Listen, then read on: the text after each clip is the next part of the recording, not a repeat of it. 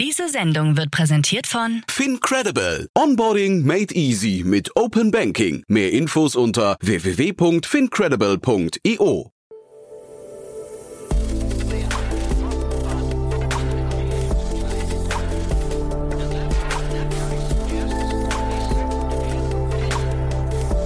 Startup Insider Daily. Morgen Update. Einen wunderschönen guten Morgen und herzlich willkommen zu Startup Insider Daily. Mein Name ist Jan Thomas. Heute ist Dienstag, der 31. August. Ja, und das sind heute unsere Themen. Die Mehrheit der deutschen Bevölkerung fordert Informatik als Pflichtfach. Amazon kündigt eine Kooperation mit Affirm an. Jack Dorsey plant eine dezentrale Bitcoin-Börse. Clubhouse präsentiert sein neues 3D-Raumklang-Feature. Und die Zentralbank Chinas definiert Kryptowährungen als wertlos. Heute bei uns zu Gast im Rahmen der Reihe Investments und Exits ist Martin Janicki von Cavalry Ventures und ja, wir haben über den ganzen Software-as-a-Service-Markt gesprochen. Da gab es eine spannende Finanzierungsrunde, die Martin ins Auge gestochen ist. Ja, und ich glaube, wir haben relativ kontrovers diskutiert, haben die ganzen Pro und Kontras besprochen und äh, ja, haben, haben, glaube ich, festgestellt, das muss man auf jeden Fall im Blick haben. Ist ein ziemlich spannendes Thema auf jeden Fall und auch für eine Seed-Runde nicht gerade klein. Dazu dann gleich mehr nach den Nachrichten mit Frank Philipp. Jetzt nur noch mal kurz der Hinweis auf die Nachmittagssendung. Bei uns zu Gast ist Katharina Kientopf. Sie ist General Manager Germany bei Dance. Und ihr wisst ja wahrscheinlich, Dance ist das neue Unternehmen von den Soundcloud-Gründern. Zusammen mit einem der Gründer von Jimdo haben sie ein E-Bike-Startup ins Leben gerufen. Und das geht heute offiziell in Deutschland an den Start. Und ja, genau darüber haben wir gesprochen. Ist also ein ziemlich interessantes Thema. Außerdem bei uns zu Gast ist nochmal Arkadi Jampolski. Er ist der Co-Founder und COO von Wunderflats. Er war ja neu schon mal hier im Rahmen der Finanzierungsrunde. Und ähm, das Besondere bei Wunderflats ist ja, die legen relativ viel Wert auf Teamkultur. Und das war Grund genug für uns, nochmal über die Teamkultur, über die Eckpfeiler der Teamkultur zu sprechen. Wie baut man so eine Teamkultur auf? Das ist ja eine Sache, die ist für jedes Unternehmen wichtig, denn nicht nur, weil wir zum einen ja momentan Mitarbeitermangel haben, das heißt, kein Unternehmen findet momentan ausreichend viele Mitarbeiter. Das Problem ist auch noch die hohe Fluktuation und das ist natürlich das Allerschlimmste, wenn dann viele Mitarbeiter wechseln und das Unternehmen verlassen, vielleicht möglicherweise, weil die Teamkultur nicht stimmt und genau deswegen haben wir gesprochen. Das beides also dann ab 14 Uhr hier auf diesem Kanal. Jetzt, wie gesagt, die Nachricht mit Frank Philipp und vorher nochmal ganz kurz die Verbraucherhinweise. Werbung Hi, hier ist Nina, Content Managerin bei Startup Insider. Suchst du deine nächste große berufliche Herausforderung? Dann melde dich bei uns. Wir suchen aktiv nach neuen Teammitgliedern, die Startup Insider zum führenden Informationsmedium der deutschsprachigen Startup-Szene machen wollen. Aktuell suchen wir Sales Manager, Customer Success Manager, Finanzmanager sowie Werkstudenten in den Bereichen Sales, Product und Content. Aber auch wenn keine passende Stelle dabei ist, melde dich trotzdem bei uns. Wir suchen immer nach leidenschaftlichen Menschen, die mit Startup Insider Großes bewegen wollen. Also, um mehr zu erfahren und dich zu bewerben, geh jetzt ganz einfach auf startupinsider.de/slash insider. Startup Insider Daily. Nachrichten. Mehrheit der Bevölkerung will Informatik als Pflichtfach. Einer repräsentativen Umfrage des Digitalverbandes Bitkom zufolge sollen digitale Kompetenzen zukünftig von den Schulen für alle Schülerinnen und Schüler vermittelt werden. So fordern fast drei Viertel der Menschen in Deutschland von der nächsten Bundesregierung, Informatik als Pflichtfach an allen weiterführenden Schulen ab Klasse 5 einzuführen. Mit Blick auf die über 86.000 unbesetzten IT-Fachkräftestellen in Deutschland äußerte sich Bitkom-Präsident Achim Berg, wenn Deutschland ein digitaler Spitzenstandort werden will, brauchen die Beschäftigten von morgen dafür die notwendigen Fähigkeiten und Informatik bildet dafür die Basis. Let's cooperate. Amazon kündigt Kooperation mit Affirm an. Der E-Commerce-Gigant Amazon.com hat eine Zusammenarbeit mit dem Buy Now Pay Later Anbieter Affirm angekündigt und wird seinen Kunden künftig die Möglichkeit bieten, Einkäufe in monatlichen Raten zu bezahlen. Dies gelte für alle Einkäufe ab 50 Dollar. Entsprechende Testläufe mit ausgewählten Kunden liefen bereits. In den kommenden Monaten soll die Funktion dann sukzessive auf einen größeren Nutzerkreis ausgeweitet werden. Die Ankündigung der Zusammenarbeit sorgte für eine Kursexplosion bei Affirm, dessen Aktie am vergangenen Freitag nachbörslich in den USA um bis zu 48 Prozent in die Höhe schnellte. Google hat schon wieder Ärger mit der Justiz. 36 US-Bundesstaaten und der Regierungsbezirk Washington DC werfen dem Suchmaschinenkonzern Kartellrechtsverletzungen vor. Sie haben beim Bundesgericht in Kalifornien Klage wegen wettbewerbsrechtlicher Verstöße eingereicht. Google soll Netflix Preisnachlass angeboten haben. Staatsanwälte aus Utah und 36 anderen US-Staaten wollen Google wegen mutmaßlicher Verstöße gegen das Kartellrecht verklagen. Laut Klageschrift soll Google 2019 mit dem App-Marktplatz 11,2 Milliarden US-Dollar Umsatz generiert haben. Das Unternehmen soll Netflix eine geringere Provision für die App im Play Store angeboten haben. Das geht aus aktuellen Gerichtsdokumenten hervor. Mit dem Angebot habe Google auf den Wunsch des Streaming-Dienstes reagiert, in seiner Android-App ein eigenes Bezahlsystem ohne die Abgabe an Google einzubauen. Es zeigt erneut, dass im Play Store nicht alle Unternehmen gleich behandelt werden. In einem Statement an The Verge bestreitet Google den Preisnachlass mit Netflix nicht. Es gebe schon länger Programme, die Entwickler mit Ressourcen und Investments unterstützen. Das sei Zeichen des gesunden Wettbewerbs. So back to the internet, I believe the internet will have a native currency. Really? It'll have a native currency, and I don't know if it's Bitcoin. I think it will because just given all the tests it's been through and the principles behind it, how it was created, and um, you know, it was, it was something that was born on the internet, that was developed on the internet, that was tested on the internet. It, it, it is of the internet. Jack Dorsey plant dezentrale Bitcoin-Börse. Bereits im Juli hatte Jack Dorsey angekündigt, mit Square an einer eigenen Bitcoin-Wallet zu arbeiten. Jetzt hat er via Twitter den nächsten Schritt verkündet, denn sein Team bei Square eruiert aktuell Möglichkeiten einer Umsetzung für eine dezentrale Bitcoin-Börse. Als treibende Kraft scheint der Square-Mitarbeiter Mike Brock hierbei eine wichtige Funktion einzunehmen, denn er und der Square-Gründer hatten sich auf Twitter dazu ausgetauscht.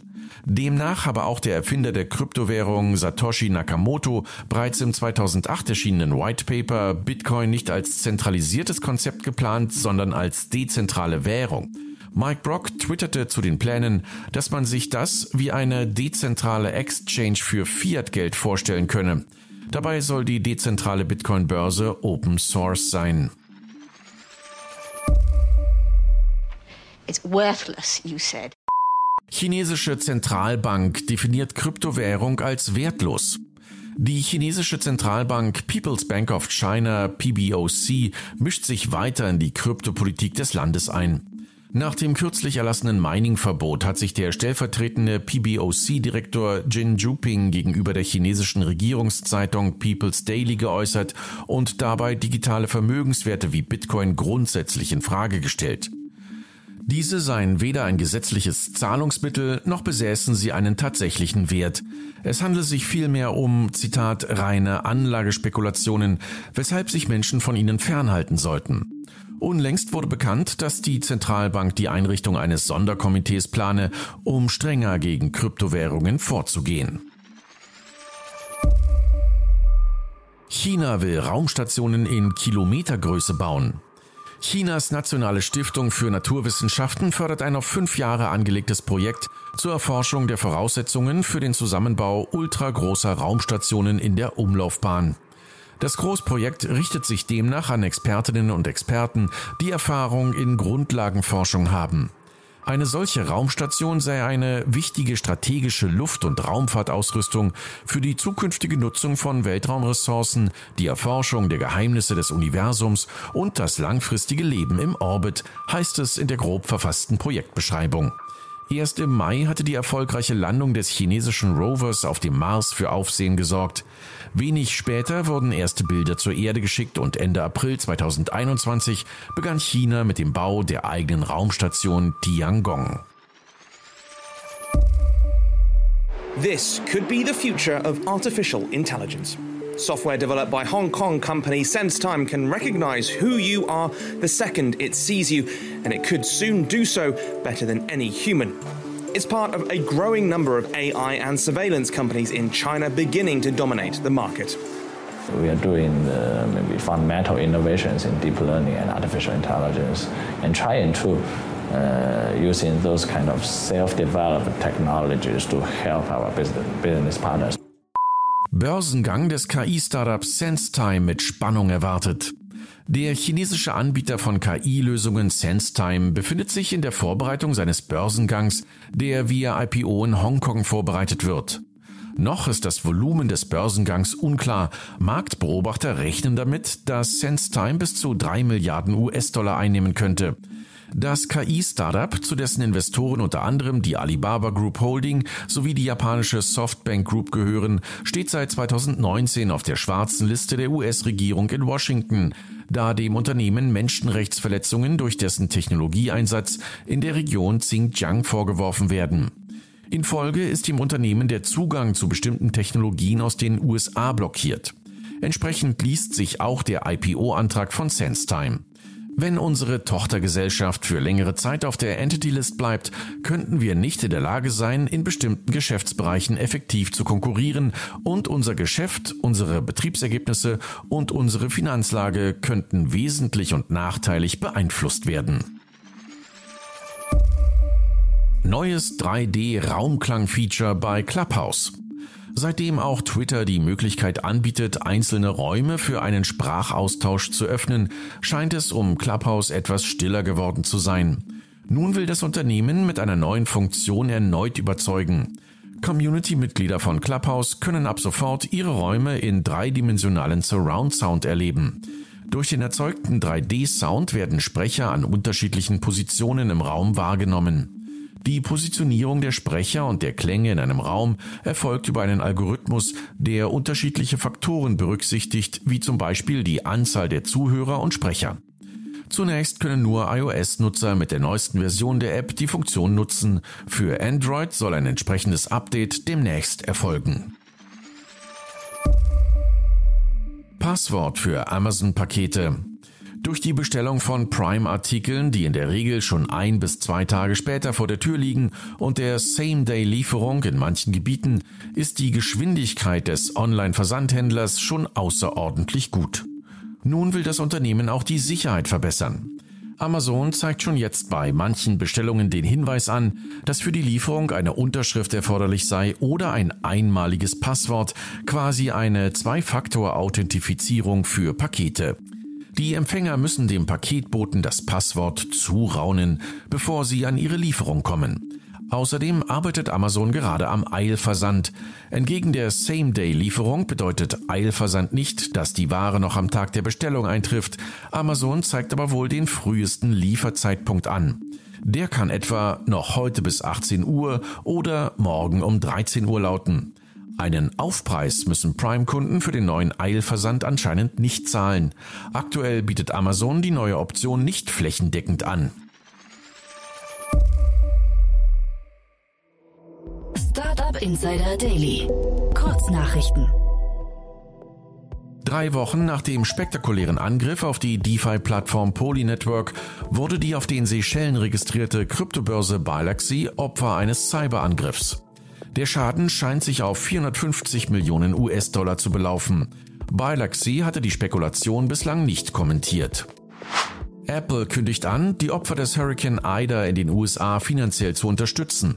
Der Wirbelsturm hatte den US-Bundesstaat Louisiana am Wochenende getroffen und schwere Verwüstungen angerichtet. Wie umfangreich die Spenden ausfallen und an wen sie konkret gehen, wurde nicht kommuniziert. Das an alle Jugendliche in Südkorea unter 16 Jahren gerichtete Verbot, zwischen Mitternacht und 6 Uhr morgens keine Online-Games zu spielen, soll zum Ende des Jahres abgeschafft werden. Grund dafür soll der Respekt gegenüber dem Recht der Minderjährigen sein. Am Wochenende krachte im US-Bundesstaat Florida ein Tesla Model 3 in ein Polizeiauto und einen liegen gebliebenen Mercedes. Der Tesla-Fahrer gab an, der Fahrassistent Full Self Driving sei aktiviert gewesen. Behörden untersuchen nun, ob das Assistenzsystem wirklich den Crash verursacht oder dazu beigetragen hat. Die E-Bike-Nachfrage in Europa hat einen deutlichen Aufschwung durch die Pandemie verspürt, laut dem aktuellen Consumer Sector Briefing von Deloitte. In Deutschland gaben 17 Prozent an, sich ein E-Bike angeschafft zu haben. An der Spitze liegen die Niederlande, wo bereits 30 Prozent der Befragten ein E-Bike besitzen. Und das waren die Startup Insider Daily Nachrichten von Dienstag, dem 31. August 2021. Jetzt geht es weiter im Programm mit Investments und Exits. Startup Insider Daily. Investments und Exits. Super. Ja, Martin Janicki ist wieder hier. Wir sprechen über die Software-as-a-Service-Landschaft. Hallo Martin. Hi Jan, freut mich wieder zu Besuch zu sein. Ja, freut mich auch sehr. Und ich glaube, das ist so ein Thema, das sich jetzt so richtig reizt wahrscheinlich. Ähm, vielleicht bevor wir ins eigentliche Thema reingehen, lass uns mal kurz so ein bisschen ja, über euch mal sprechen. Äh, äh ich, ich liegt nicht ganz falsch, ne? Das Thema reizt euch. Ja, es ist durchaus interessant. Also äh, ich bin Principal beim äh, Berliner Pre-Seed und Seed Fonds Cavalry Ventures und wir gucken uns äh, ja eigentlich den ganzen Tag nichts anderes als softwaregetriebene äh, Unternehmen an, die ganz, ganz früh sind. Also wir geben uns äh, immer Mühe, der erste institutionelle Investor oder, oder VC im Cap-Table eines äh, Unternehmens zu sein. Entsprechend äh, passt Sastrify da relativ gut in unser Muster rein. Und ich finde das total spannend. Wir haben jetzt gerade eben auch im Vorfeld schon kurz gesprochen. Ich glaube, Sastrify kann man so von zwei Seiten. Man kann das total gut finden, glaube ich, und man kann aber auch echt noch ein paar Punkte finden, die vielleicht noch so ein bisschen klemmen. Da bin ich jetzt mal sehr gespannt auf deine Meinung, Martin. Ja, genau, danke. Äh, vielleicht führe ich erstmal kurz die, die Hörer da äh, durch, äh, was Sestrify ist, woher sie kommen und was sie machen. Und zwar, äh, das Unternehmen ist, ist knapp ein Jahr alt, kommt aus Köln und äh, wir sprechen über Sestrify heute, weil sie gerade vor kurzem eine 7 Millionen Seed-Finanzierungsrunde bekannt gegeben haben. Lead-Investor dieser Runde ist HV Capital, also ehemals Holzbrink. Ähm, und das ist die zweite Finanzierungsrunde, die das Unternehmen äh, aufgenommen hat nach einer Pre-Seed-Runde im Dezember. Also ein relativ zügiges äh, Tempo, Schlag auf Schlag. Normalerweise sagt man immer 12 bis 18 Monate zwischen den Runden. Hier sind es gerade mal neun, äh, was tendenziell ein gutes Anzeichen ist. Ähm, und Sastrifys Lösung richtet sich an B2B-Kunden und verwaltet für diese den Einkauf von Software as a Service-Produkten. Das heißt, Sastrify hilft bei der Anschaffung, also beim Vertrag und bei den, äh, bei den Preisverhandlungen ähm, und versucht hier einen äußerst kundenfreundlichen Einkaufsprozess und auch tolle Preise herauszuhandeln, eben durch die starke Beziehung, die sie zu den einzelnen Softwareverkäufern haben. Darüber hinaus bietet die Sastrify-Plattform einen Überblick über laufende Softwareverträge, deren Umfang, deren Laufzeit, schaut, was überhaupt benutzt wird und versucht so mögliche äh, Einsparpotenziale äh, offensichtlich zu machen. Das Ganze geht, glaube ich, erst ab einer bestimmten Größenordnung von Unternehmen los. Ne? Ich glaube, oder, oder macht das auch sehr, wahrscheinlich erst Sinn. Ne? Ich glaube, so 500.000 Euro Jahresumsatz mit Software sollte man haben, damit das überhaupt äh, irgendwie interessant wird für Sestify. Und dann wird es aber wahrscheinlich ganz interessant, weil der Markt wahrscheinlich so ist, man hat relativ häufig, das kennt wahrscheinlich, kennt wahrscheinlich jedes Startup, man weiß manchmal gar nicht, man verliert so ein bisschen den Überblick, was man überhaupt im Einsatz hat und kennt vielleicht auch, und da kommen dann vielleicht auch so diese ganzen Bewertungsplattformen ins Spiel, man kennt auch manchmal gar nicht die richtigen äh, Tools, die man vielleicht benutzen sollte eigentlich für eine bestimmte Anwendung. Ne? Genau, hundertprozentig. Also jetzt auch äh, noch einmal wegen, wegen eben der Corona-Pandemie äh, und dem entsprechenden neuen hybriden Arbeitsumfeld äh, stehen Software-Einkäufe nochmal deutlich mehr im Mittelpunkt als, als bisher und auch ja, Softwares von allen verschiedenen Anbietern. Das heißt, man hängt nicht mehr nur an einem, an einem Salesforce und einem Microsoft, sondern das, das Feld ist dort deutlich weiter geworden, auch für vielleicht Firmen, die nicht rein digital Firmen sind ähm, und hier einen Überblick zu bekommen, was man kauft, wann welcher Vertrag läuft und wer überhaupt Zugang zu welcher Software hat, ähm, ist jetzt deutlich wichtiger äh, denn je. Wie du auch richtig meintest, ich glaube, die bekanntesten Vertreter in einem Sestrify-ähnlichen Modell bisher sind zum Beispiel Websites wie Capterra oder G3, wobei diese verfolgen weniger einen direkten ja, Beratungs- oder Produktansatz am Kunden, wie das ein Sestrify tut, sondern das sind eher im klassischen Sinne äh, Vergleichsplattformen, wo Nutzer sich anmelden äh, und, und ihre Erfahrung zu den Produkten teilen und dadurch wiederum ja, Vergleiche geschaffen werden und Leads generiert werden können für, für äh, ja, die Softwareanbieter an sich. Ja, mit dem Verweis auf unseren Freund des Hauses muss man sagen, Philipp Westermeier mit OMR Reviews ist auch noch in diesem Markt unterwegs. Ne? Also das sind, sind glaube ich, alles so Plattformen, die dir helfen dabei, ähm, zumindest mal die bestmögliche, Platt die bestmögliche Software für dich zu identifizieren. Die Frage, die ich mir stelle, ist, kann dann so ein Sestrify irgendwann einen strategischen Mehrwert auch für sich, also so eine Position, die vielleicht auch tatsächlich hinterher unangreifbar ist, erarbeiten? Ja, das ist, das ist eine große Frage auch, auch eben, wie, wie tief man sich das Modell denkt und wohin es langfristig geht. Ich glaube, auf Anhieb äh, merkt der Kunde den, den Einfluss von Sestrify insbesondere an zwei Stellen. Erstens, ich glaube, der, der Einkaufsprozess wird deutlich einfacher, der Überblick wird deutlich einfacher. Ich glaube, das kann man relativ gut vergleichen als, als Privatverbraucher mit äh, Check24 für Versicherung. Ähm, darüber hinaus äh, kann eben durch seine Beziehung ein Sestrify deutlich bessere äh, Konditionen für, für, für einzelne Softwares ähm, erreichen. Und, und hier auch laut eigenen Angaben äh, haben die, die Kunden eigentlich ziemlich direkt ein, ein Return on Investment von, von fünf bis sechs Mal. Also was auch immer die Sestrify-Lizenz kostet, ein Vielfaches dessen holt man direkt rein durch ähm, die, äh, die Einsparung, die man durch, durch bessere Tarife äh, an all seinen anderen Softwarelizenzen erzielt mit, mit, mit Sestrify. Inwiefern das eine langfristig defensive Position ist oder interessant ist, bleibt bleibt abzuwarten. Ähm, ich glaube, zum Beispiel Unternehmen wie, wie Okta haben, haben sehr schön bewiesen, dass eben eine, ein horizontaler Layer über allen anderen Softwareplattformen, die ein Unternehmen einkauft, eine super interessante Position ist. Das Ganze löst sich aber nicht von alleine. Ich kann mir aber durchaus ein, zwei Zukunftsszenarien überlegen, natürlich in reiner Spekulation, ähm, die extrem interessant wären für Sestrify. Ich habe mir das Pricing mal angeguckt von denen und das finde ich schon sehr selbstbewusst, muss ich sagen. Die haben nur, wenn ich es richtig sehe, äh, jährliche Abrechnungen. Das heißt, du, du, es geht los bei 12.000 Euro im Jahr und geht ähm, in den beiden zumindest offiziell kommunizierten Kategorien bis 30.000 äh, Euro pro Jahr. Das finde ich schon vorab relativ selbstbewusst, muss ich sagen. Das, das, das, stimmt, aber gleichzeitig, wie ich gerade meinte, der durchschnittliche Kunde kriegt anscheinend das, das Fünffache an, an Erspartem relativ direkt äh, zurück. Das heißt, dass das Pricing wird hier schon gut gewählt sein und, und in erster Linie kommt hier der Wert eben durch, durch die wahrscheinlich verbesserten Kaufkonditionen als irgendetwas anderes, was, was die Plattform äh, aktuell dem Kunden anbietet. Die Gründer selbst sprechen von einem Markt, der 500 Milliarden Dollar groß ist. Und da habe ich mich gefragt, wie kann man sich denn diesen Markt überhaupt errechnen? Also vielleicht kannst du mal deine Erfahrung teilen, Martin. Was sind denn so die wichtigsten Kostenfaktoren bei einem Startup oder bei einem Mittelständler? Ich hätte jetzt gedacht, also logischerweise Personal ist wahrscheinlich auch dauerhaft, äh, trotz aller Automation, immer auf Platz 1. Dann hast du wahrscheinlich immer noch das Büro und kommt dann schon Software? Ja, also ich glaube, darüber hinaus muss man sicherlich noch Marketing anrechnen. Marketing und Personal sind eigentlich die zwei größten Kosten.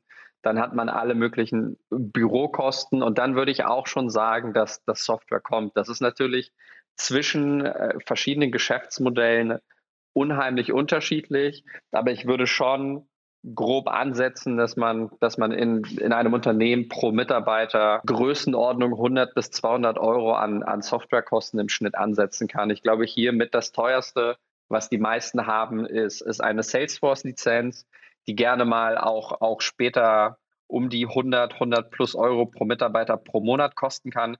Das ist in den meisten Fällen die teuerste Lizenz. Und dann kommen da drauf noch ja, ein Haufen kleinerer Lizenzen oder auch ein Office 365 und dann landet man schnell bei etwas von, von um die 200 Euro im Monat. Das heißt, das ist vielleicht nicht der, der größte Kostentreiber innerhalb eines Unternehmens, aber doch ein relevanter Hebel, wenn man hier äh, ja, effektiv ansetzen kann. Und dann vielleicht nochmal eine andere Frage an dich als Experten. Das Unternehmen wurde gegründet von zwei Seriengründern, Maximilian Messing und Sven Lackinger. Und die haben vorher ein anderes Unternehmen, nämlich Evopark, ähm, gegründet. Und das ist quasi Digitalisierung von Parkhäusern, wenn ich es richtig verstanden habe. Haben das auch geexitet. Wenn jetzt so ein Team bei euch anklopft, ist man dann sofort hellhörig und sagt, wow, das sind Seriengründer? Oder sagt man eher, warum sind die jetzt in einem komplett anderen Markt unterwegs und nehmen, nutzen nicht die Expertise, die sie eigentlich schon aufgebaut haben in der Vergangenheit? Ja, ich, ich glaube, die Wahrheit liegt irgendwo dazwischen. Wenn jemand schon mal ein Unternehmen gegründet hat und das halbwegs erfolgreich verkauft hat äh, und dann bereit ist, nochmal auf diese Reise zu gehen, äh, dann weiß diese Person deutlich genauer, worauf sie sich einlässt, als jemand, der noch keine Erfahrung hat. Ähm, natürlich ist es, ist es schöner und, und nochmal ja, direkt, glaube ich, einprägsamer, wenn, wenn das Team sehr konkrete, fachbezogene Erfahrungen gemacht hat. Aber ich glaube, so etwas wie in diesem Fall würde, würde auf gar keinen Fall unser, unser Interesse im Vorhinein disqualifizieren. Und ich höre raus, du glaubst, dass das Ganze schon relativ groß werden könnte, also mit ein paar Fragezeichen natürlich dran. Wir hatten jetzt hier gerade im Podcast vor ein paar Tagen, habe ich mit Paula Hübner über ähm, Ramp gesprochen. Das ist ein Unternehmen, das so ein bisschen ähnlich aufgestellt ist wie Moss, also der Kreditkarten- und Expansion Manager hier aus, aus äh, Deutschland. Und die hatten gerade ein Negotiation as a Service Startup gekauft, das heißt Bayer. Und das erinnert mich sehr an Sestrify. Und da frage ich mich dann halt, also wenn, wenn so ein Unternehmen so früh geschluckt wird, heißt das vielleicht auch hinterher, da sind die Wachstumspotenziale dann vielleicht doch begrenzt und die, die Story wird vielleicht doch nicht so angenommen oder ist es einfach nur die Gunst der Stunde und äh, Sestrify kann trotzdem durchstarten, egal was in Amerika passiert? Ja, ich glaube, hier schließt sich äh, genau der Kreis zu dem, was wir ganz am Anfang des Segments gesagt haben. Und zwar ist das, glaube ich, ein, ein Modell, wo die Endausbaustufe und somit das Potenzial sehr stark von, von, von der Qualität und der Vision äh, der Gründer abhängt. Vielleicht noch mehr als das, als das bei anderen Ideen der Fall ist. Also wenn ich hier zum Beispiel kurz wild spekulieren darf und, und zum Beispiel eine, eine möglich, äh, glaube ich, tolles, tolle Story aufzeichnen kann, die bei Investoren sehr gut ankäme, ähm, ist es, äh, wenn, wenn Sestrify zum Beispiel sich sehr stark auf das Monitoring von, von API-Call getriebenen äh, SaaS-Vendors äh, fokussieren würde. Was sind API-getriebene SaaS-Vendors? Ich glaube, viele der, der Zuhörer werden äh, Dienste wie, wie Stripe, Twilio oder ähnliches äh, kennen. Das heißt, das sind Dienste, die laufen oft unter der Haube und äh, die werden bezahlt nicht über eine ja, eine Zugangsgebühr, die fix monatlich abläuft, sondern das ist ein, eine volumenbasierte Preisstruktur. Und das sind wirklich oft äh, zigtausende Transaktionen, die dort ähm, im, im Monat ablaufen oder Hunderttausende teilweise bei größeren Unternehmen. Jeder von diesen Beträgen ist, ist äh, jeder von jeder von diesen Transaktionen ist, ist immer nur mehrere Cent teuer, ja. Aber am Ende bekommt man als Kunde tatsächlich eine Monatsabrechnung, die 30 Seiten PDFs ist, mit, mit irgendwelchen unübersichtlichen, ähm, sage ich mal, Buchungscodes. Und wenn man hier mit dem Sestrify-Modell deutlich mehr Transparenz reinbringen kann, äh, deutlich zuweisen kann, welcher Workflow ist welchem API-Call zuzurechnet und man das hier dann nochmal zwei Schritte weiterdenkt und sagt, naja, wir können einem Unternehmen sagen, äh, welcher Workflow sich überhaupt wirtschaftlich rechnet oder nicht, dann ist natürlich dieses, dieses äh, API-Volumen-Pricing-Modell äh, und, und der Überblick dessen und die Analytics dahinter deutlich interessanter als eine Plattform, die nichts anderes bietet, als Skalenersparnisse an ihren Kunden weiterzugeben. Ja, dann, dann finde ich, also das finde ich super, super smart, wie du da drauf guckst, Martin, weil das dann erschließt sich das schon viel mehr, warum der Markt vielleicht auch so groß sein kann. Ähm, und das, wenn man sich mal die Referenzkunden anschaut, die sie momentan haben, Gorillas, Westwing, Runtastic oder auch Scalable Capital, das sind ja alles Unternehmen, die genau an so einer Lösung, die du gerade skizziert hast, auch, äh, auch Interesse haben könnten, ne? Ja, so ist es. Ich glaube, da, da ist so ein bisschen das, das, das Who is Who aller, aller Scale-Ups in Europa dabei. Sicherlich wird die Liste noch länger sein. Und ich glaube auch hier für, für ein Sestrify ist das eine ganz tolle Fundraising-Strategie mit einem Blick auf die nächste Runde weil in dem Moment, in dem man zur, zur, zur Series A beispielsweise rausgeht und Investoren anspricht und ein Pitch-Deck hat, ähm, in dem die ganzen tollen Unternehmen drauf sind, die der Investor über die letzten zwölf Monate beispielsweise gesehen hat oder 24 Monate, äh, und das die eigenen Kunden sind, lässt das natürlich noch, äh, noch mal deutlich genauer äh, aufhorchen und genauer hinschauen, was den Sestrify äh, richtig macht. Also da waren jetzt sehr viel, Martin, das finde ich super spannend heute, sehr viele Blicke quasi mit der Investorenbrille auf dieses Unternehmen, was die machen könnten und wie sie sich quasi auch im Fundraising verhalten könnten. Also sehr strategisch, finde ich, finde ich toll, dass du es geteilt hast. Haben wir was Wichtiges vergessen noch zu dem Unternehmen? Nein, ich glaube nicht. Ich, wie gesagt, ich finde das Modell sehr interessant. Äh, ich glaube, das ist mit dieser Runde an uns von der Größe her äh, vorbeigezogen.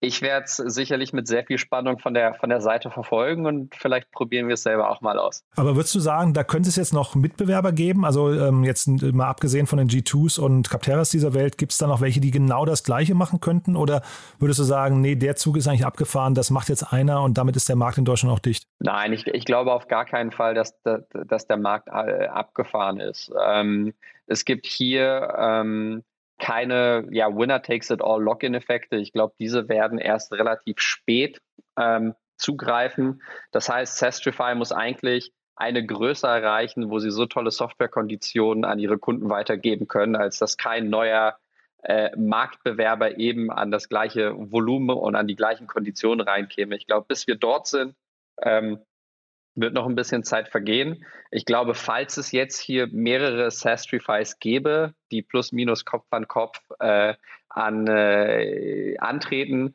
wird, glaube ich, die, die Produktqualität und die Vision äh, deutlich, deutlich wichtiger sein als eben so ein, so ein Zeitvorsprung. Mhm, aber dann entschuldige noch kurz die letzte Frage, Martin. Die könnten ja auch so eine Art Market Maker werden, werden sogar, ne? Die könnten ja jetzt, also sagen wir mal, so ein, sagen wir mal, ein Pipe Drive zum Beispiel, könnte jetzt auch auf die zugehen und sagen, hier, wenn ihr es schafft für uns, ich weiß nicht, 100.000 äh, 100 Lizenzen zu vermarkten, dann bekommt ihr von uns die und die Konditionen, oder? Das, das stimmt, das stimmt, ja. Aber äh, e-, eben, da, muss, da müssen sich auch die Sestrify-Gründer, glaube ich, selber äh, selber fragen, wie, welche Teile sie dieser Wertschöpfungskette selber abbilden wollen. Und ich glaube, hier wird es auch schwierig sein zu, zu argumentieren, erstens, dass Sestrify Pipedrive besser verkaufen kann als Pipedrive selber, also als ultimativer Partner in Partner-Sales sein. Ich, ich, möchte nicht sagen, dass das unmöglich ist, ähm, aber das ist, das ist oft schwierig und dann darüber hinaus, wenn man diese Position überhaupt erarbeiten möchte, wird es erst wirklich interessant, wenn Sestrify